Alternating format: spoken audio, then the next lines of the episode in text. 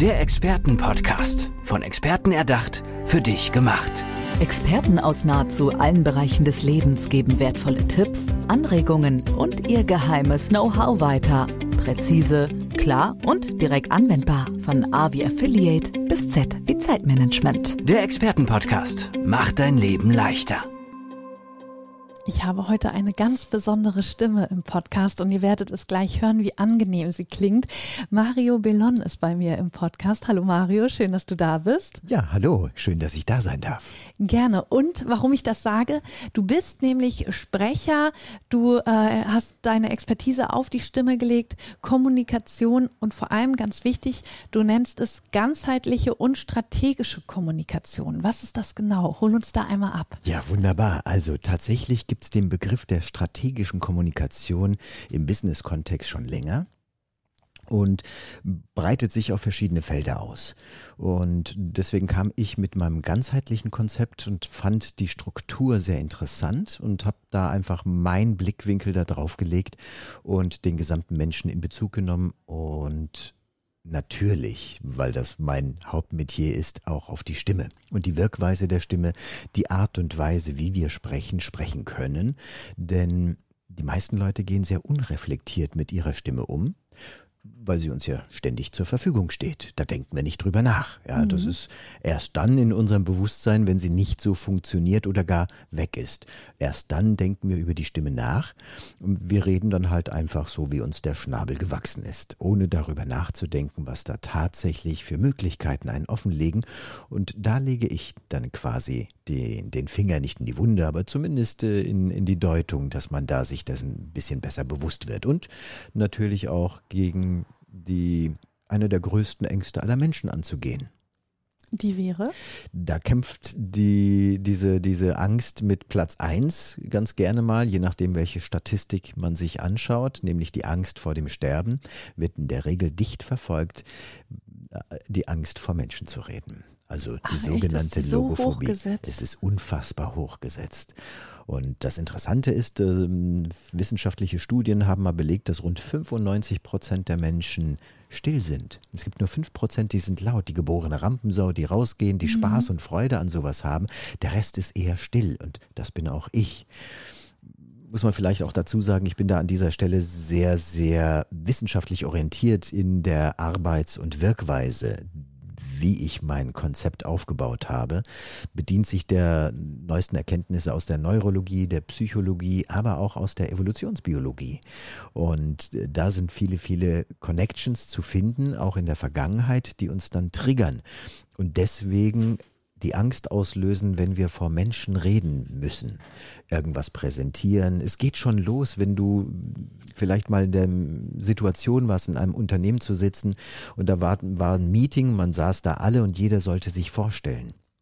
Das kenne ich bei. Passiert immer wieder, ja. Ich meine, es geht schon in der Schule los, mit Referaten vor der Klasse. Ja. Oder allein sich in der Klasse vorzustellen, wenn man in die Grundschule kommt, beispielsweise. Und genau da sollte man schon ansetzen, um die Kommunikationsfähigkeit nach vorne zu bringen. Und das muss ich sagen, äh, wenn das System vom guten alten Bismarck mal äh, gerade gestellt wurde, ist vielleicht nach ein paar hundert Jahren es wert, doch mal drüber nachzudenken, ob man das nicht zwingend reformieren sollte. Mhm. Und wenn man sich betrachtet, du sitzt dann da, du hast jetzt eine Veranstaltung und jetzt muss sich jeder vorstellen und du siehst, es sind fünf vor dir, vier vor dir, drei, zwei und du fängst an zu überlegen, was sage ich bloß, der hat jetzt das gesagt, oh, die erwähnen noch den, den, das, das Sporthobby, äh, die macht Musik, ja. der, der hat einen Witz gerissen, soll ich auch einen Witz reißen? Ich bin aber nicht witzig und dann bist du dran. Das wollte ich auch sagen, jetzt ist meine Idee weg. und das, das ist aber ein Instinkt und der ist tatsächlich evolutionsbiologisch zu erklären. Inwiefern? Das, das finde ich jetzt spannend, wie das zu erklären ist. Ähm, wenn du dir überlegst, wir sind als Menschen ja soziale Wesen. Das heißt, es ist eine Programmierung, die bei uns im, im, neuronalen System so fest verankert ist, am besten im Reptilienbereich, im Stammhirn, dass wir als soziale Wesen gelernt haben zu überleben. Das heißt, in der Gruppe sind wir safe. Man kümmert sich umeinander, wir passen aufeinander auf, wir sorgen um uns, wir pflegen uns, wir kämpfen gegen den Säbelzahntiger, der uns fressen will, wir kämpfen gegen das Nachbardorf, das uns vielleicht auch fressen will. Also das heißt, im sozialen Gefüge überleben wir. Mhm. Und das ist ein Trigger, der Jahrtausende alte äh, Strukturen bei uns drin hat, die instinktbehaftet sind und viele Triebe aus der Vergangenheit, die uns das Leben über sich, äh, über, über, die, über die ganze Zeit gesichert hat, sind jetzt an vielen Stellen leider eher hinderlich. Also das heißt, was dieser Stress auslöst, sind ja primär die Möglichkeit, Ressourcen körperlich freizusetzen, damit du in der Lage bist, die drei großen Faktoren zu bedienen, nämlich Kampf, Flucht und was man gerne vergisst, ähm, die Schockstarre. So, das heißt, der Körper setzt das frei, weil er sieht, ja. ja, Umkehrschluss, du bist soziales Gefüge, da bist du sicher, dein Überleben ist gesichert. Jetzt wirst du aus der Gruppe rausgezogen. Ja, du, du, musst für dich alleine Du bist einstehen. alleine. Ja. Das heißt, du bist aus der Gruppe raus. Schlimmer noch, die gucken dich alle an. Und vielleicht noch schlimmer, du bist auf einer Bühne, also quasi auf dem Silbertablett für den Säbelzahntiger, mhm. der sich um die Ecke schon die Zähne falten und denkt, yummy, Landstein. Ja. Das ist das, was dein, dein Hirn gerade ausschüttet und was du daraus machst, wo es sagt, sieh zu, dass du Land gewinnst. Und alle drei Faktoren fangen dann an, dich in dieser Richtung zu stören, im wahrsten Sinne des Wortes. Mhm. Das heißt, die Schockstarre macht sich bemerkbar, indem die Körpersprache immer mehr einschmilzt, minimiert wird, man nimmt sehr wenig Platz ein, die Körperhaltung ist vielleicht auch eingefallen, Blickkontakt geht in der Regel verloren, was ein Glück, ich habe ja auch einen Text, da kann ich ablesen, muss die Leute nicht angucken. Ja. Dann werde ich in der Sprache ungewohnt schnell, in der Atmung ungewohnt flach, das heißt, ich habe eine Hochatmung, meine Stimme profitiert davon nicht. Das bedeutet, diese Anspannung überträgt sich auf die Stimmbänder, die werden ein bisschen länger gezogen, die Stimme entgleitet entgleitet mir, zittert vielleicht, geht hoch, fühle mich nicht wohl, möchte aber so schnell wie möglich fertig sein, also vergesse ich beim Reden vielleicht sogar das Atmen mhm. und hau das Ding durch und verschwinde von der Bühne. Weil mein Alarmsystem sagt, sieh zu, dass du Land gewinnst. Und da ist es schwierig, dagegen anzugehen. Aber allein das Wissen um die Herkunft, dass es nur ein Instinkt ist und dass wir neuronal betrachtet, weil das Gehirn löst eine körperliche Reaktion aus, die Bewertung machen aber wir. Also wir etikettieren, ist es Stress, negativ, Angst, Panik oder ist es kein Stress, sondern Ressourcen freisetzen, Energien loslösen, um endlich loslegen zu können? Also du meinst, man kann dieses, dieses ganze Gefühlschaos, was da in einem hochbricht, äh, kann man auch umsetzen und dann eben ins Positive wandeln und Absolut. für sich nutzen in dem Moment. Absolut. Das und diesen Trick habe ich von Spitzensportlern gelernt, die tatsächlich auch mal in einer Studie gefragt wurden, kennt ihr das mit Lampenfieber? Habt ihr Angst, wenn ihr dann jetzt ähm, losrennen müsst, werfen müsst, springen ja. müsst, was auch immer? Und die sagen, ja, ja, haben wir auch. Aber wir nennen das nicht Angst, wir nennen das nicht Stress. Das ist Vorfreude. Das heißt, es ist ein schlichtes Umetikettieren, weil euer Gehirn, also das Gehirn von uns allen, wertet nicht richtig oder falsch. Es unterstützt uns bei dem, was wir denken. Und deswegen sage ich meinen Schülern, dann immer aufpassen, glaubt nicht alles, was ihr denkt. Mhm. Das kann manchmal hinderlich sein.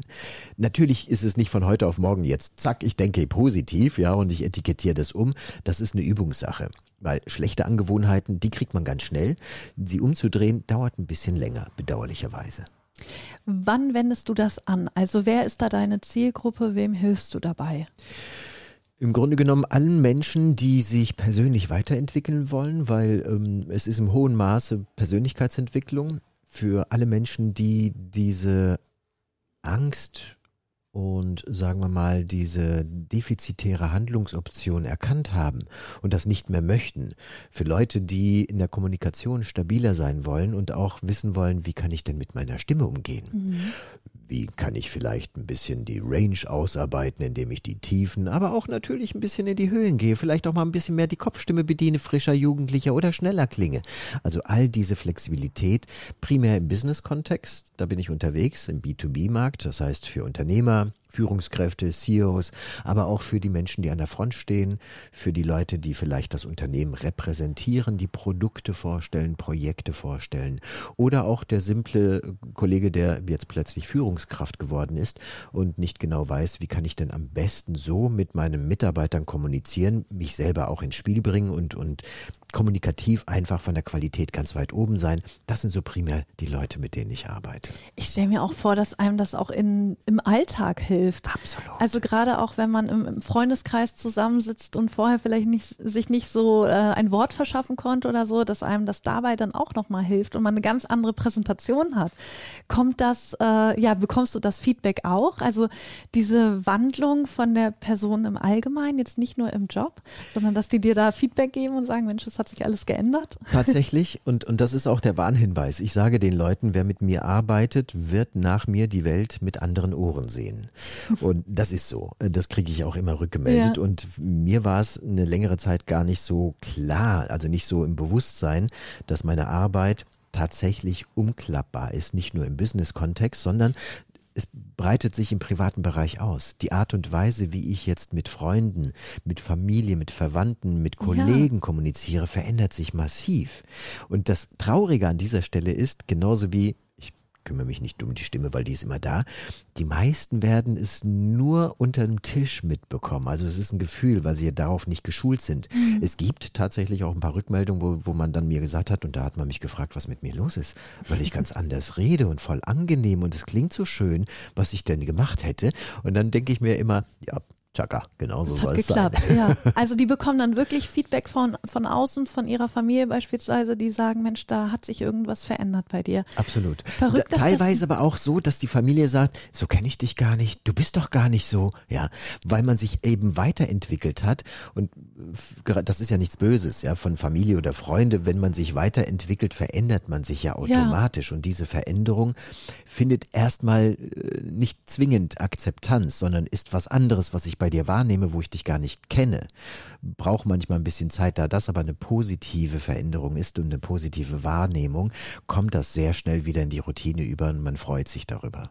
Verrückt. Man denkt eigentlich, dass die Stimme, wie du ja sagst, man benutzt sie einfach, sie ist da, äh, man schenkt ihr nicht so viel Aufmerksamkeit und denkt vielleicht, ja, es ist ein kleiner Teil meiner Persönlichkeit, aber wie viel die doch ausmacht. Und wenn man dann was ändert, wie man dann merkt, was die eigentlich für eine Kraft hat und für ein, für ein Wirken auch nach außen.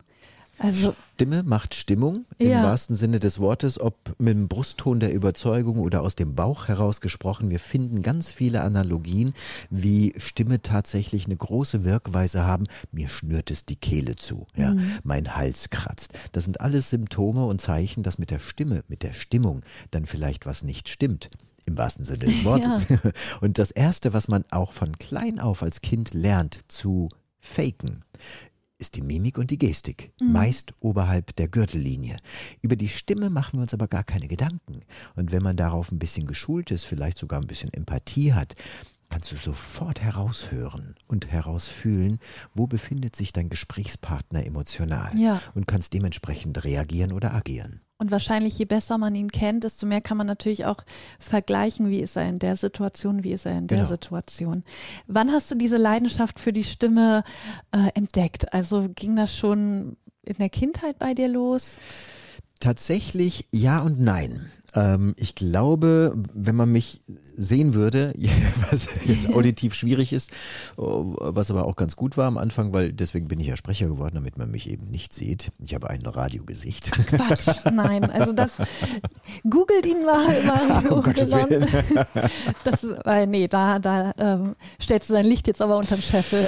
Na gut, ähm, lassen wir das mal so stehen. Also in der Kindheit war es so, als ich aufgewachsen bin, war es mm, zu meiner Zeit keine Animositäten gegenüber Flüchtlingen so stark, sondern Gastarbeitern. Und ich bin erstgeborener Sohn äh, peruanischer Familie. Das heißt, jemand, der so aussieht wie ich, da war es damals nicht so normal, dass er drei deutsche Sätze gerade raussprechen konnte so habe ich dann irgendwann im Laufe der Zeit gelernt, dass ich über Sprache, Wortwitz, Schlagfertigkeit, aber auch über Stimme, aber nicht bewusst, sehr viel bewegen und vor allen Dingen mich auch verteidigen kann. Ja. Dass es irgendwann später mal meine Leidenschaft ein Beruf wurde, das hatte ich damals überhaupt nicht auf dem Schirm. Mhm. Das war aber schon immer eine Komponente, die mich begleitet hat. Und ich habe irgendwann mal angefangen, äh, wurde gefragt, hey, hast du nicht mal Lust, was zu moderieren? Wir hätten da was. Und dann habe ich das einfach gemacht. Und da hat man mir einmal zu oft gesagt, du hast eine angenehme Stimme am Mikro, mach mal was draus. Ja, und also das kam schon von außen, dass dir das Das kam von außen, tatsächlich. Dir war das selber noch gar nicht klar. Überhaupt nicht klar, obwohl ich dann im, im beruflichen Kontext auch da schon mit der Stimme anders gearbeitet habe. Aber alles unbewusst. Also mhm. Also viele Sachen sind einfach passiert, weil ich gemerkt habe, das funktioniert und das unterstützt diesen Prozess, das hilft meinem Gegenüber, das hilft mir. Win-win optimal, ja. Aber nie, nie wirklich so bewusst so utilisiert. Ja, aber das, ja? damit beschreibst du ja ein Talent, das du hast. Also es war ja schon da ja. von, von, Geburt an, dass du da einfach ja eine tolle Stimme hast und äh, die Menschen darauf aufmerksam gemacht hast. Ja, wobei das mit der tollen Stimme, ich meine, das, das kennst du bestimmt auch, wenn du, wenn du mal ähm, irgendwas besprichst, eine WhatsApp-Nachricht oder früher war es halt in, in meinem Alter der Anrufbeantworter, den mhm. man besprochen hat und dann hört man sich das an und dann denkt man, hohoho, so klinge ich. Nee, dann machen wir mal lieber Standardeinstellungen und vergessen das ganz schnell. Und tatsächlich war es bei mir genauso. Also das heißt, es hat auch eine Weile gebraucht, bis ich meine Stimme akzeptiert akzeptiert habe. Mhm. Ja, weil so wie ich mich höre, hört mich kein Mensch. Und dann hörst du dich das erste Mal nur über die Luft, also über den Schall. Da fehlt ganz viel ja. was du sonst wahrnimmst. Und das findest du erstmal komisch. Und ich sage immer, man muss seine Stimme nicht lieben. Ja, das kann einem auch im Weg stehen. Aber man soll sie so weit akzeptieren, dass man in der Lage ist, damit zu arbeiten. Und das ist mein primäres Ziel, wenn es dann tatsächlich um Stimme und Sprechen geht. Wenn man dich jetzt buchen möchte, deine Hilfe in Anspruch nehmen möchte, wo muss man sich melden? Die Kontaktmöglichkeit derzeit ist tatsächlich über meine Homepage mariobellon.de. Alles zusammengeschrieben, außer .de. Und muss, muss da das Nein. Accent oder ich hatte Accent. kein Französisch, deswegen frage ich, es ist eigentlich ein, alles gut. ein Accent. Ist das ein Accent über es dem O? Es ist ein Accent über den O genau, tatsächlich. Das kann man aber dann weglassen. Das kann man, das muss man da weglassen, ja. das funktioniert sonst nicht und, und tatsächlich, früher war es halt auch nicht gewöhnlich, dass man so viele Namen hatte. Ja, und da muss man vielleicht dazu sagen, Südamerikaner sind grundsätzlich immer arm an Geld gewesen, aber Namen gab es umsonst, deswegen haben wir so viel genommen, wie es gab. Und ich habe aber gemerkt, das hat die Leute überfordert, weil, ähm, wenn du dich vorstellst, Mario Fernando Belong Valdivia. oh, das klingt da hast toll. du am Ende vergessen, was der Anfang war. Ja, also deswegen ja. habe ich es dann irgendwann gekürzt und habe es auf Mario Bellon gelassen und habe auch den Akzent dann rausgenommen, was manchmal dann dazu führt, dass man es halt falsch betont, dass man statt Bellon Belon sagt. Ja, ähm, aber äh, du kannst mir glauben, ich habe schon alles gehört von meinem ja, Namen. Mit diesem Laster musst du leben. Ja, das ist es so. Mario Bellon war das hier bei uns im Experten-Podcast. Mario, vielen, vielen Dank, dass du bei uns warst und ich wünsche dir weiterhin alles Gute und tolle Stimme. Dankeschön. Es freut mich, hier gewesen zu sein. Gerne. Tschüss. Tschüss. Der Expertenpodcast. Von Experten erdacht, für dich gemacht. Wertvolle Tipps, Anregungen und ihr geheimes Know-how. Präzise, klar und direkt anwendbar. Der Expertenpodcast macht dein Leben leichter.